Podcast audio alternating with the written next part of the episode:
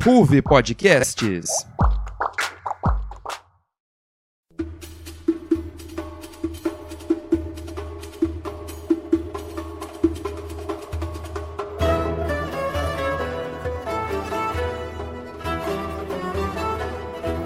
Conhecido por sua grande diversidade cultural, o povo brasileiro é formado a partir da junção de traços e características de diferentes povos ao redor do mundo. Indígenas, portugueses e africanos são os mais marcantes na identidade brasileira. A mistura dessas três matrizes marcam a construção do imaginário da fé brasileira. Além disso, devido ao grande movimento de imigrantes, principalmente italianos, alemães e japoneses, juntamente do avanço do processo de globalização, novos costumes foram incorporados à nossa cultura. Ao somar todos esses aspectos, chegamos a uma pluralidade de religiões, crenças e superstições que são invocadas no cotidiano de um povo de muita fé. Mas como essa particularidade dos brasileiros se liga a outra grande paixão nacional, o esporte? Eu sou João Vitor Segura. E eu, Giovanni Papa. E esse é o Nas Linhas do Esporte.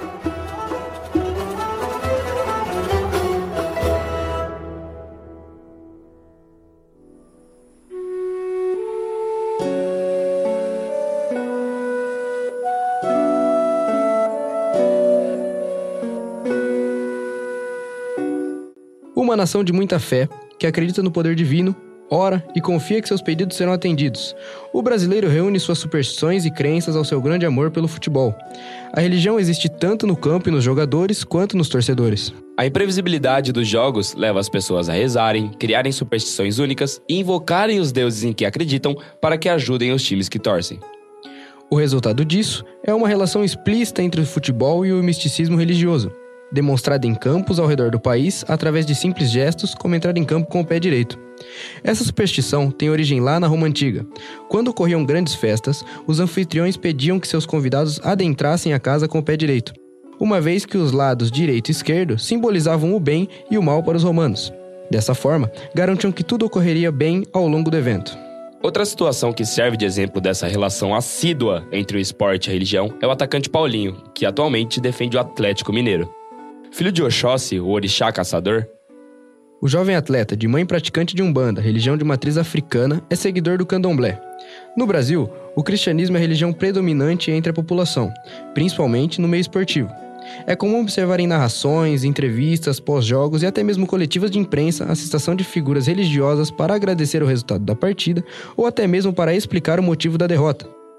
E embora nunca tenha sido vítima de intolerância religiosa diretamente, o atleta afirma que, abre aspas, se você olhar nas redes sociais, você pode ver, fecha aspas.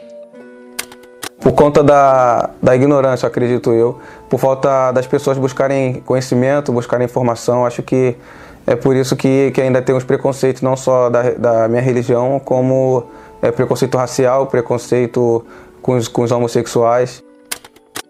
Além da questão de Paulinho, outro caso envolvendo religião e esporte é a escolha de São Jorge como santo padroeiro do Corinthians.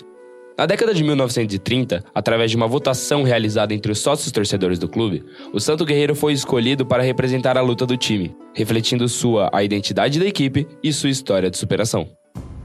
São Jorge, além de ser conhecido por ser um santo guerreiro, representa coragem, força e proteção. Suas características encaixam como uma luva com a história do time autodeclarado como o time do povo. A relação do santo com o clube paulista também demonstra a influência de imigrantes espanhóis e portugueses que trouxeram para o Brasil em suas expedições a devoção à imagem do santo. Dentro das instalações do clube existem diversas referências ao santo guerreiro. Por exemplo, há uma imagem dentro do vestiário da equipe no estádio em Itaquera, onde os jogadores buscam proteção antes das partidas. Além disso, já virou tradição entre os jogadores que comemoram seus gols apontando para as bandeiras que retratam a figura de São Jorge expostas nas arquibancadas. Essa relação simbólica entre São Jorge e o Corinthians fortalece o senso de identidade e união entre os torcedores e a equipe. A devoção ao Santo Guerreiro é vista como uma espécie de amuleto, de proteção e inspiração para jogadores e fãs do Corinthians.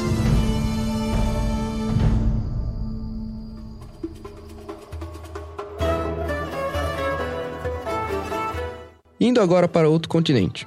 A chegada de Mohamed Salah ao Liverpool foi muito importante para a equipe de Jurgen Klopp. Entregando números impressionantes em quase todas as temporadas, sendo fundamental para diversas conquistas como os títulos da Premier League e da Champions League. Porém, a vinda de Salah foi importante em outro aspecto. a diminuição da islamofobia no país, principalmente pelo fato do atleta ser muçulmano. Um estudo publicado pela American Political Science Review e elaborado por quatro pesquisadores. Alá Al-Rababá, William Marble, Salma Moussa e Alexandra Siegel estimam que o efeito social da chegada de Mohamed Salah ao time do Liverpool foi positivo. O trabalho utiliza a técnica de controle sintético para avaliar a evolução dos crimes de ódio contra muçulmanos antes e depois da chegada do jogador ao Liverpool. O estudo conta com dados de 25 jurisdições policiais diferentes na Inglaterra, as quais foram usadas para construir um cenário representando o que teria acontecido na ausência do jogador. Assim foi possível comparar o número de crimes de ódio contra muçulmanos ocorridos na região de Liverpool contra o que possivelmente teria acontecido caso Salah não tivesse assinado com a equipe. Os resultados apontam uma redução de 16% nos crimes de islamofobia na jurisdição policial que cobre a área de Liverpool após a chegada do craque egípcio. Além disso, o mesmo estudo apontou que o comportamento dos torcedores do Liverpool no Twitter, em comparação com outras cinco equipes do campeonato inglês, Manchester United, Arsenal, Chelsea, Manchester City e Everton mostram que houve uma redução de 47,8% na proporção de tweets com conteúdo anti-islâmico entre os torcedores dos Reds. Somado a esse fato, os resultados mostram que o jogador contribuiu para o aumento da tolerância religiosa entre os torcedores, fazendo com que elevasse em 18% a visão sobre a compatibilidade entre os valores islâmicos e britânicos. Entretanto, Outra situação toma conta dos holofotes do futebol inglês e do mundo inteiro: a questão do Ramadã.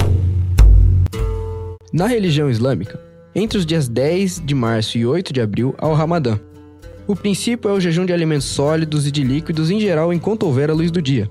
Uma situação que exige muita disciplina, em especial quando se trata em atletas de alto nível. Os campeonatos europeus em 2023 foram cenários de polêmicas envolvendo essa tradição religiosa que está presente no calendário de cerca de 5% da população que vive no continente. Por conta do jejum feito pelos atletas que são muçulmanos, jogos feitos no final de tarde eram paralisados para que eles pudessem se alimentar, já que não comeram durante o dia. Mas, em alguns campeonatos, isso foi bastante reprimido ou tratado com desprezo, como na França e na Itália, que não receberam bem essas paralisações. Os campeonatos ameaçaram punir os árbitros que deixassem isso acontecer e não apresentaram soluções claras, como no caso da Liga Inglesa. Na Premier League, houve casos como nos jogos de Tottenham e Everton e Chelsea e Liverpool, que as partidas foram paralisadas para que alguns jogadores pudessem comer algum alimento e beber água. Mas na Liga Francesa, casos de técnicos afastando jogadores que estavam em jejum foram frequentes, como o argelino Jaouen Radjan, do Nantes, além, claro, da proibição da própria entidade organizadora. Na Itália, a situação foi percebida de um modo improvisado. No jogo entre Inter de Milão e Fiorentina, ocorreu um ato de solidariedade do zagueiro Viola, que fingiu uma lesão para que seu companheiro, o marroquino Anrabat, pudesse se alimentar. Não houve nenhum posicionamento oficial da Federação Italiana, tratando ainda com menosprezo uma tradição que concerne tantos atletas de suas competições e tantos espectadores do país. O respeito, já aprendido em alguns países europeus, infelizmente acaba vindo apenas depois dos clubes verem o sucesso de astros de dentro de campo, que praticam essas tradições, como Mohamed Salah, Karim Benzema, N'Golo Kanté e Abdoulaye Doucouré, entre outros. Mas, olhando o copo meio cheio, é possível ver que uma boa parte do continente já se comove com as práticas e tradições muçulmanas e as respeitam, mesmo faltando muitos passos para um cenário ideal.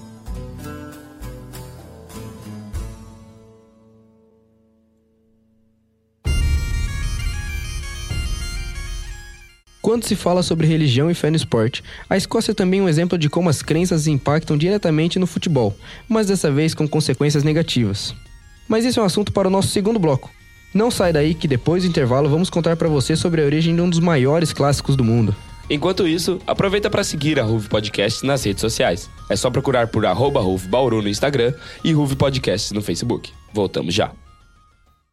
Liga pro João, o jogo já vai começar. João, cadê você, cara? Você vai perder o clássico. Putz, eu tô preso no trânsito, Maria, mas depois eu acompanho tudo que rolou no jogo lá na arquibancada. Arquibancada? É, o Arquibancada é o programa da Ruve Podcast sobre tudo que acontece no futebol. Tu não escuta, não? Vai lá ouvir.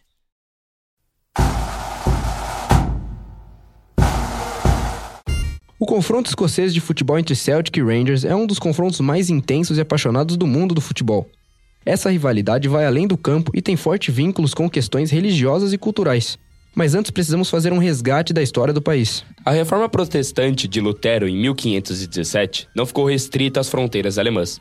A doutrina reformada chega na Escócia por meio do principal nome do protestantismo escocês, John Knox. Todavia, na década de 1840, a Irlanda passa por um difícil momento com a grande fome da batata, o que ocasiona uma imigração em massa dos irlandeses para a Escócia. Os irlandeses, dessa forma, encararam quatro anos de miséria extrema, que se agravaram pela negligência do Império Britânico, então responsável por governar a ilha. Após se instalar em Glasgow, um fator fundamental que contribuiu para a rivalidade entre os imigrantes irlandeses e os nativos escoceses foram as intensas disputas por vagas de emprego nas fábricas da cidade. E, apesar de estarem em maioria católica, a população irlandesa foi vítima de uma agressiva xenofobia na região. Mas isso não os impediu de criarem um time de futebol, que a princípio era uma obra de caridade de uma igreja católica da região. Assim, em 1887, formava-se o Celtic, que por ser constituído pela classe operária da região, possuiu desde sua fundação raízes em movimentos trabalhistas e de ideologia esquerdista. Mas, do outro lado, 14 anos antes, era fundado, também em Glasgow, o Rangers Football Club. Em 1873, o clube foi fundado sem uma carga política e religiosa de fato. Porém, diante do acúmulo de vitórias e protagonismos do Celtic logo nos anos iniciais de sua fundação, a Escócia protestante buscou por uma equipe legitimamente escocesa para recuperar o título e o protagonismo no futebol nacional. Quando os Rangers conseguem acumular vitórias contra o arquirrival, os protestantes escoceses adotam o clube, transformando-o no que é hoje, um clube com forte viés protestante, sindicalista, anticatólico, monarquista e com forte vínculo escocês-inglês. O clássico é denominado de Old Firm, pois em seus primeiros confrontos os locutores já diziam que seria um jogo de dois velhos firmes amigos. Mas eles estavam enganados quanto à conotação do clássico. Nada de amigos, nada de velha firma. A rivalidade entre eles era tanta que a partir de 1920, o Rangers criou uma regra proibindo a contratação de jogadores católicos. Essa política ficou desconhecida do público até 1965, quando o jogador Ralph Brand disse a um jornal que o clube possuía uma política de apenas protestantes. A regra impactou até nas relações matrimoniais dos jogadores. Isso porque, em 1980, Graham Fife afirmou que seu casamento com uma católica gerou insatisfação dentro do clube e que isso motivou a sua transferência. Foi só em 1989 que o Rangers contratou um jogador declarado católico, Mo Johnston, pondo fim ao princípio de não contratação de católicos. Sua chegada ao clube não foi nada fácil. Ele sofreu com ódio partindo de sua própria torcida e também pela torcida do Celtic, que o entendiam como um traidor por jogar em um time protestante. Sua situação era tão insustentável que o jogador fez a escolha de morar fora de Glasgow, já que recebia ameaças de morte dos dois lados da cidade. Mas o ódio entre as torcidas começou a ultrapassar a esfera verbal, progredindo para conflitos violentos e sangrentos, como o episódio da morte de Mark Scott, torcedor celta de 16 anos que foi brutalmente assassinado em 1995, logo após um jogo de Celtic em Glasgow, por um fã do Rangers. Após um longo período de rivalidade intensa, o maior clássico do Reino Unido, e talvez do mundo, ficou adormecido durante alguns anos. Em 2012, o Rangers declarou falência e teve que recomeçar na quarta divisão do campeonato. Apesar da poeira ter abaixado, a rivalidade entre as torcidas permaneceu a mesma. Uma edição do Old Firm, em 2016, trouxe a grande rivalidade religiosa entre as equipes à tona. O goleiro Arthur Borrock, do Celtic, foi fazer o sinal da cruz após chegar em seu gol e foi hostilizado pela torcida rival, que entendeu o gesto como provocação. Na época, o goleiro foi ameaçado de morte e o caso chegou à polícia escocesa.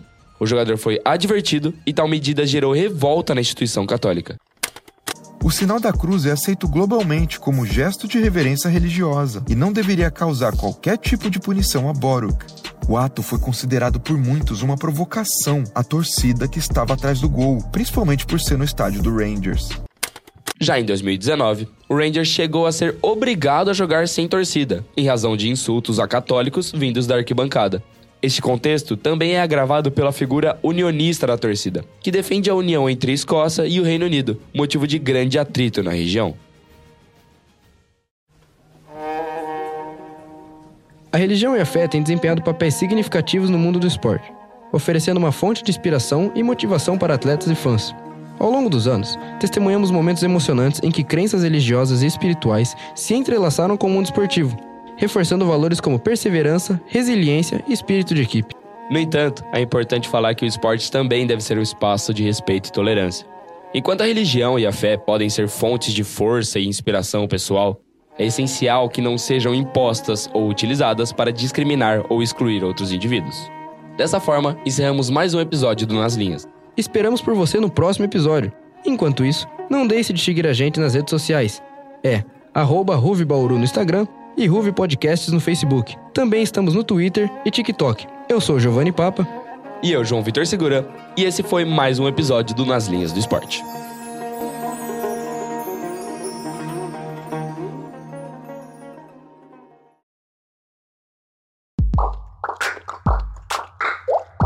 Ruve Podcasts. Esse é um programa do Núcleo de Esportes da Ruve Podcasts. Locução por João Vitor Segura e Giovanni Papa. Reportagem por João Vitor Segura e André Vitor Lima. Roteiro por Daniela Bianchese, João Bozo, Júlia Hilsdorf, Luan Brizola, Maria Eduarda Fonseca e Pedro Rodrigues. Edição de som por Ivan Rossi e Christian Bessoni. Captação de som por Ivan Rossi. Produção por Maria Eduarda Fonseca. Pós-produção de Lucas Beltrame. E edição geral por João Vitor Segura.